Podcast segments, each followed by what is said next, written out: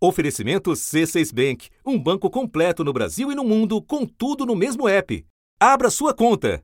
Está reeleito. Reeleita, oficial. Foi reeleito com Governador reeleito e Foi reeleito e agora? A possibilidade de tentar um segundo mandato nasceu em 1997, durante o governo Fernando Henrique Cardoso. Agora é definitivo. O presidente da República, prefeitos e governadores podem se reeleger. A emenda constitucional foi aprovada no início da noite pelo Senado e imediatamente promulgada pelo presidente do Congresso Nacional. De lá para cá, todos os presidentes que disputaram para continuar no poder foram eleitos, com exceção de um. Às 19 horas e 57 minutos, a Justiça Eleitoral acaba de confirmar a vitória de Luiz Inácio Lula da Silva, do PT, Desde que o Instituto da Reeleição foi estabelecido, todos os que tentaram se reeleger. Bolsonaro é o primeiro a tentar e a não conseguir se, se reeleger. Prefeitos e governadores que tentam reeleição também têm altas taxas de sucesso. Em 2022, por exemplo, o número de governadores reeleitos foi o maior desde 2006. Dos 20 candidatos que tentaram um novo mandato, 18 saíram vitoriosos. Em 2020, também um recorde nas eleições municipais. 63% dos candidatos a prefeito que tentaram a reeleição obtiveram êxito ainda no primeiro turno. Mas agora, essa engrenagem que já está totalmente absorvida pelo sistema eleitoral brasileiro pode acabar. Isso se vingar à vontade de Rodrigo Pacheco, presidente do Senado. O Instituto da Reeleição para presidente da República, para governador de estado, para prefeito municipal, o Instituto da Reeleição deu certo no Brasil? Foi algo positivo ou algo negativo? É uma reflexão que nós faremos e o meu propósito, particularmente, é colocar fim à reeleição no Brasil. Da redação do G1, eu sou Júlia do Ailib e o assunto hoje é reeleição. Por que o Legislativo discute o fim deste mecanismo eleitoral quase três décadas depois dele ser instituído no país? Meu convidado neste episódio é Fernando Abrúcio, doutor em ciência política pela USP e professor da Fundação Getúlio Vargas. Segunda-feira, 4 de março. Professor, vou começar com uma pergunta direta para o senhor. A reeleição fez bem à democracia do Brasil? Eu acho que a reeleição fez mais bem do que mal. Ela fez mais bem por quê? Primeiro porque permitiu que o eleitor tivesse um período de recall, pudesse avaliar o resultado de um governo e aí ele daria sim ou não para a continuidade do governo. Eu acho que isso é importante. A gente geralmente trata muito mal a consciência do eleitor, acha que a gente precisa criar todo um cenário perfeitinho para ele porque ele não é capaz de escolher. Eu não acredito nisso não, Júlia. Eu acho que os resultados de pesquisa mostram que os eleitores são mais argutos do que os analistas imaginam. Então esse recall foi uma coisa boa. Uma segunda coisa boa, Júlia, mais no plano federal, mas também às vezes no estadual e municipal, a reeleição permitiu a continuidade de políticas públicas. Talvez sem reeleição, Júlia, não houvesse plano real, não houvesse Bolsa Família, é, e não houvesse uma série de medidas, por exemplo, na educação, que passaram por estados e municípios e que a reeleição obrigou, de alguma maneira, que governadores e prefeitos continuassem aquelas medidas.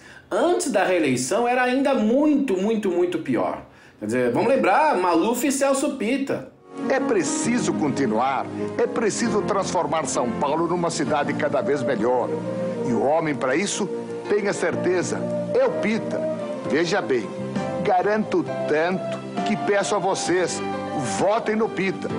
E se ele não for um grande prefeito, nunca mais votem em mim. Quer dizer, assim, se criavam figuras completamente sem nenhum sentido político, para depois aquele que criou, o criador, voltar. Só que no meio do caminho desorganizava-se o sistema político, criava-se mais corrupção, mais perda de dinheiro.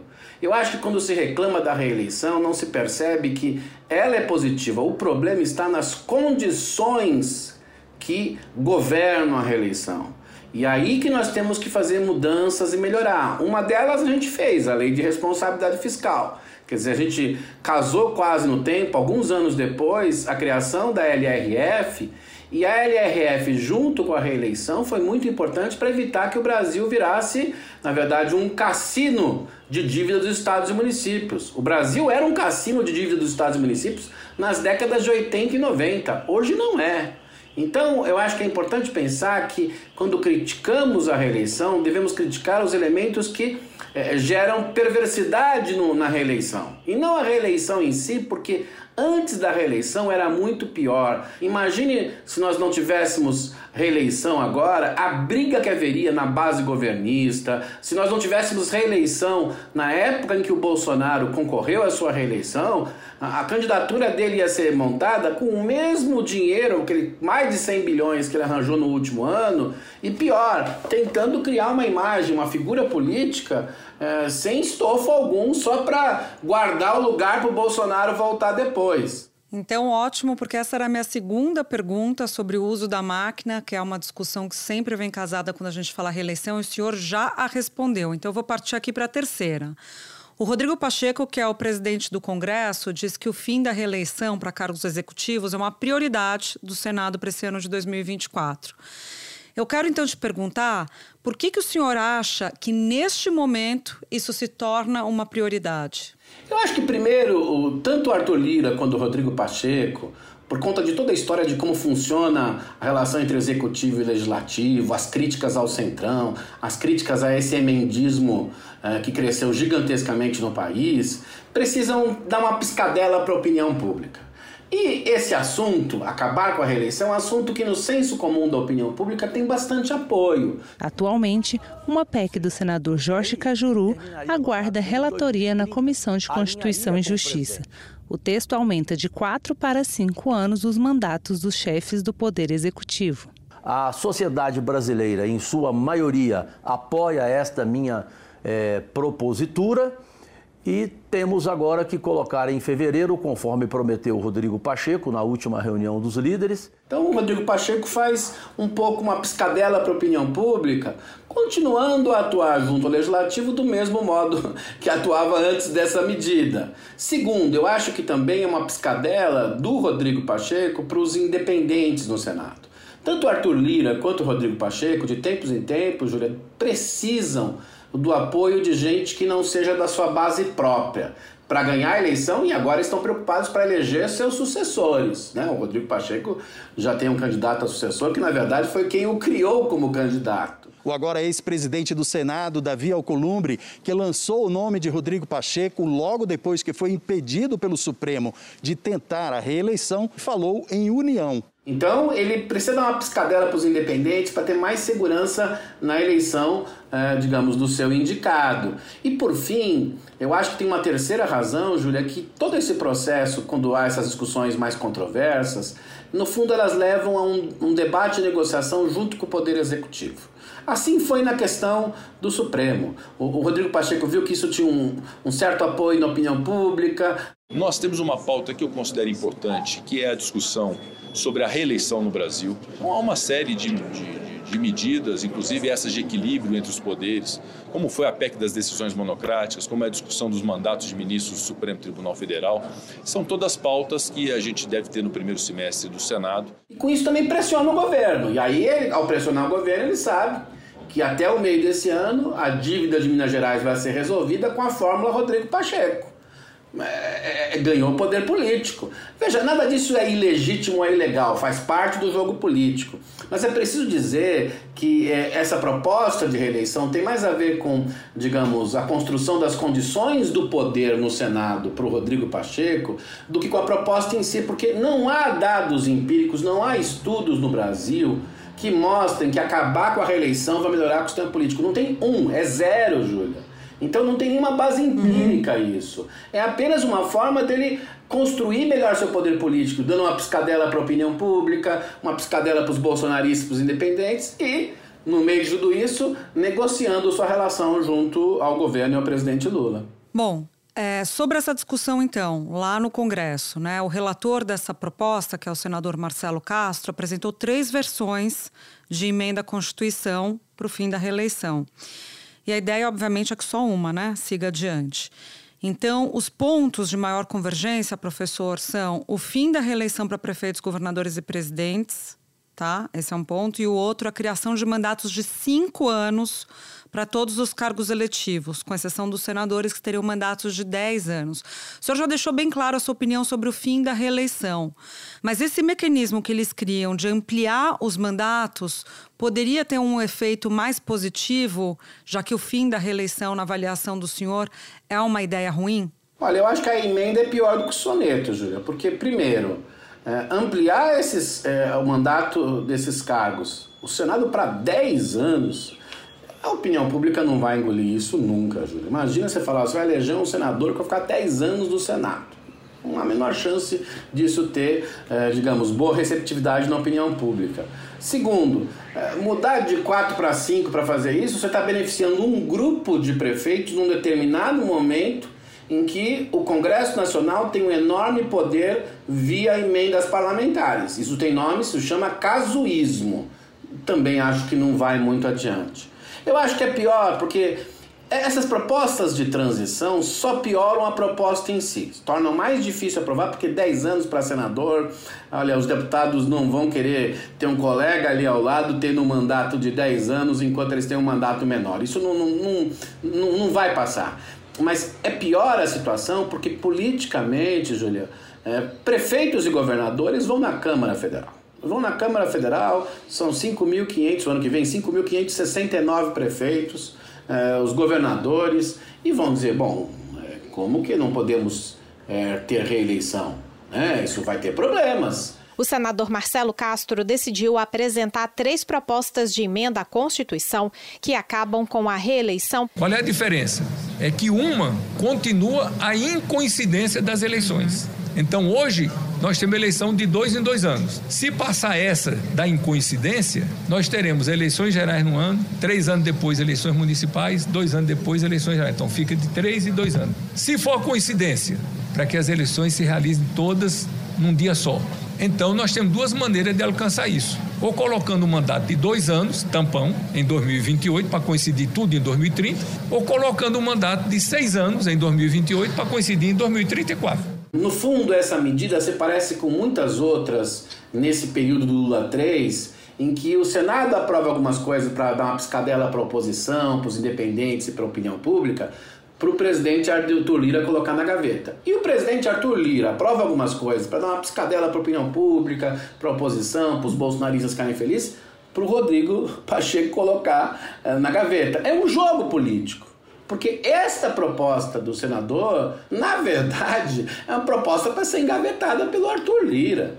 Isso é muito óbvio. Claro que no meio do caminho, Júlia, tem negociações políticas, porque aí prefeitos vão reclamar, governadores, presidentes, senadores que são candidatos a governador, e aí no meio dessa negociação política negocia-se alguma coisa. No fundo é isso, e é bom lembrar que esse projeto junto do senador Marcelo Castro está num projeto maior, que é a revisão do Código Eleitoral, tem várias coisas ali que são corretas. É preciso atualizar coisas do Código Eleitoral que foram reformadas pelo TSE, quando deveriam ser, ter sido reformadas pelo Congresso. Né? Mas quando coloca isso, quando coloca esse bode no meio da sala, eu acho que o maior objetivo é para reforçar o próprio poder do presidente Rodrigo Pacheco. Isso é legítimo, isso faz parte do jogo. Mas, no uhum. fundo, não está em questão se a reeleição é melhor ou pior. Está em jogo reforçar o poder político e negociar as posições de poder.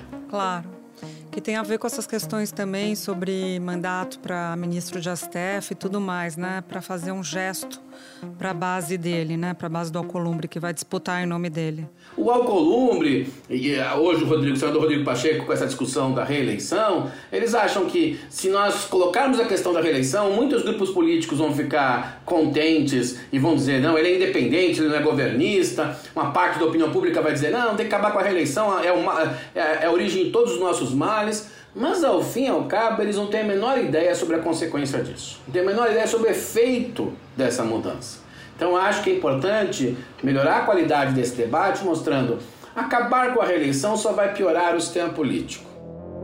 Espera um pouquinho, que eu já volto para continuar minha conversa com a Bruna. Com o C6 Bank, você está no topo da experiência que um banco pode te oferecer. Você tem tudo para sua vida financeira no mesmo app, no Brasil e no mundo todo. A primeira conta global do país e atendimento personalizado além de uma plataforma de investimentos em real e dólar com produtos exclusivos oferecidos pelo C6 em parceria com o JP Morgan Asset Management.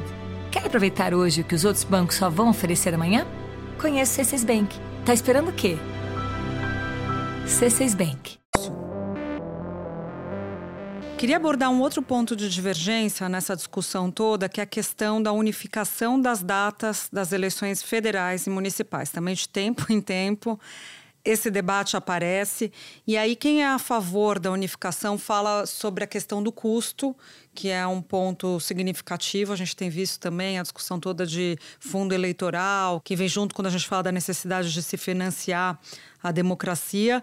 E quem é contra fala que a unificação das datas acaba diminuindo o debate, diminuindo a atenção sobre as eleições municipais, que são muito importantes, mas evidentemente o debate nacional acabaria engolindo o debate local. Qual a opinião do senhor? Olha, eu acho que a unificação das eleições federais, estaduais e municipais um grande erro.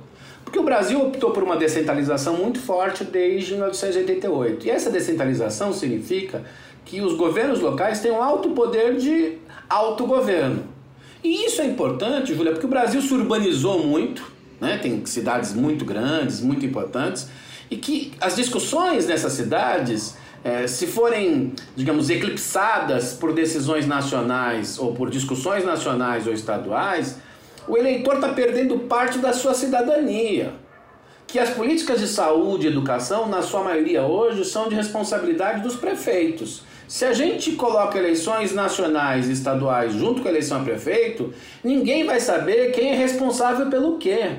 A gente diminui o grau de democratização, ou para, digamos, usar uma palavra em inglês, o sistema se torna menos accountable, se torna um sistema menos responsável.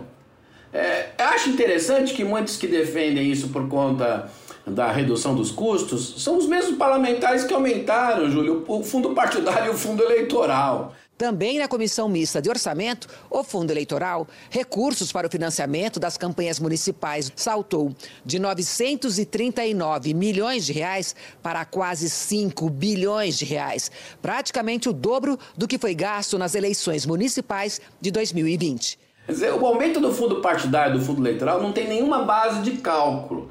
Que é importante financiar a democracia, sobretudo no momento em que a gente praticamente proibiu o financiamento privado, todos estamos de acordo. Mas precisaria ter um estudo para saber quanto que é o custo ou quanto que é o orçamento suficiente para financiar as campanhas políticas brasileiras. Isso o Congresso nunca nos respondeu. Portanto, se unificar as eleições, o que eles vão dizer? Bom, agora não são só cargos estaduais, são cargos municipais. Logo, o dinheiro tem que ser maior. Então, eu, eu acho que isso é um biombo, novamente, é, e que não ataca o problema que me parece mais importante, que é o seguinte: as cidades, os municípios, são muito importantes para a sociedade brasileira. Nós temos que, antes de ser cidadãos, para lembrar os urbanos, temos que ser citadinos. Saber como cobrar o prefeito é a melhor escola política para cobrar o governador e o presidente. É a melhor escola democrática.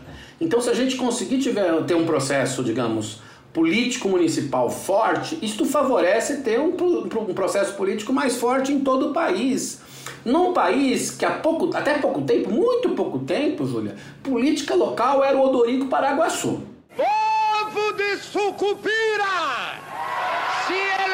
Prefeito, o meu primeiro ato como prefeito vai ser o de cumprir o funério dever de mandar fazer o construimento do cemitério municipal.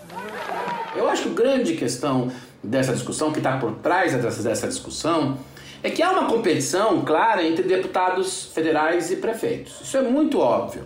Né? O crescimento das emendas foi uma forma dos deputados federais se fortalecerem junto aos prefeitos. Porque quando foi criada a reeleição a prefe... e prefeito entrou nessa história, isso enfraqueceu os deputados federais por um bom tempo. A gente tinha centena, mais de centena de deputados federais concorrendo a prefeito. Se você olhar agora, foram pouquíssimos deputados federais concorrendo a prefeito. Por quê? Porque eles têm emenda PIX, né? vai direto, cai de, cai de helicóptero na cidade. E isso é muito ruim porque enfraquece o federalismo, enfraquece o governo local. Então, eles estão uhum. fazendo isso porque os deputados perceberam que se juntar a eleição municipal com o estadual e federal, eles vão ser mais fortes. Mas quem vai perder é o eleitor, porque as cidades precisam discutir os seus assuntos numa eleição própria. Né? Não só cidades grandes, São Paulo, Porto Alegre, BH, Rio, mas cidades pequenas precisam discutir para evitar a multiplicação de odoricos paraguaçus. Pior, se criar essa regra, vão ser odoricos paraguaçus vinculados aos deputados federais é, do, que estão lá em Brasília. Professor, para a gente terminar aqui, eu queria colocar um dado para o senhor, tá? A cada seis meses, em média, o Congresso modifica leis sobre as eleições, leis relacionadas ao partido, enfim, isso num prazo de 10 anos. Qual a leitura que a gente pode fazer disso, tendo em vista o argumento que o senhor acabou de citar sobre o fato de o TSE também fazer edições de regras das eleições e muitas vezes faz essas regras por causa de uma inação do Congresso. Olha, eu acho que algumas atualizações devem ocorrer, porque vamos lembrar o exemplo mais importante: o crescimento das redes sociais nos últimos 10 anos, mexeu com as eleições em todo o mundo. E o sistema eleitoral, as regras do TSE, nada disso estava preparado para lidar com isso. Mas acho que por vezes há exageros, tanto do Congresso quanto do TSE. Há, há uma ideia de que se nós criarmos mais leis, funcionará melhor. Acho que a gente tem que ter mais cuidado com isso. Toda vez que a gente cria uma norma legal, de amplo alcance, precisa ter algum, alguma evidência que justifique essa mudança. Nós tivemos agora uma, uma, uma, uma decisão do TSE sobre fake news, inteligência artificial, que é, me parece bastante interessante. É, é bom lembrar que foi uma discussão em que o TSE, inclusive, conversou com especialistas. Eu acho que se a Câmara e o Senado agora quiserem mudar coisas do Código Eleitoral, e acho que algumas coisas têm que ser atualizadas, porque houve mudanças muito tópicas nos últimos anos, conversar com especialistas, discutir com a sociedade, não fazer correndo esse processo. Não há nenhuma razão de fazer correndo essa transformação, porque depois acontece o que nós tivemos na semana, a decisão do Supremo em relação às sobras eleitorais. O Supremo Tribunal Federal considerou inconstitucional uma mudança na lei eleitoral feita em 2021 e que interferiu no resultado da eleição de deputados em 2022. O julgamento terminou com um placar de 7 a 4. A alteração das regras na distribuição das sobras eleitorais foi considerada inconstitucional. Foi uma legislação feita de sopetão pelo Congresso, vai lá o Congresso descobre, uma parte do Congresso descobre que ele foi prejudicado pelas próprias regras que ele criou, e, o, é. e o, Supremo vai lá e tenta resolver. É, é, às vezes nós temos que ter mais parcimônia em reformas institucionais e reformas políticas. Saber exatamente quais são os efeitos das instituições, mudar com calma. Essa mudança, por exemplo, em relação à coligação partidária, sobre o quociente nacional dos partidos, ela é uma mudança boa porque ela tem uma transição de vários anos. Isso me parece inteligente. Agora, querer mudar do dia para a noite a reeleição, o tamanho do mandato, a junção das eleições e outras coisas mais é produzir caos. Eu acho que a gente precisa ter mais cuidado com isso e fazer reformas mais incrementais, paulatinas no sistema político, porque isso tem mais chances de dar certo do que um Big Bang que, em vez de organizar, desorganiza a cabeça do eleitor e permite a ascensão de líderes populistas. Professor Fernando Abrúcio, muito obrigada pela sua presença aqui no assunto. Fernando Abrúcio foi meu professor na faculdade, então é uma honra enorme estar ouvindo ele aqui com vocês. Obrigada, viu? Ficou convite para uma próxima vez. Obrigado, Júlia.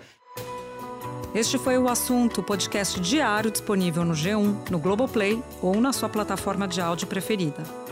Comigo na equipe do assunto estão Mônica Mariotti, Amanda Polato, Carol Lorenzetti, Luiz Felipe Silva, Thiago Kazuroski e Gabriel de Campos. Neste episódio colaborou também Sara Rezende. Eu sou Júlia do e fico por aqui. Até o próximo assunto.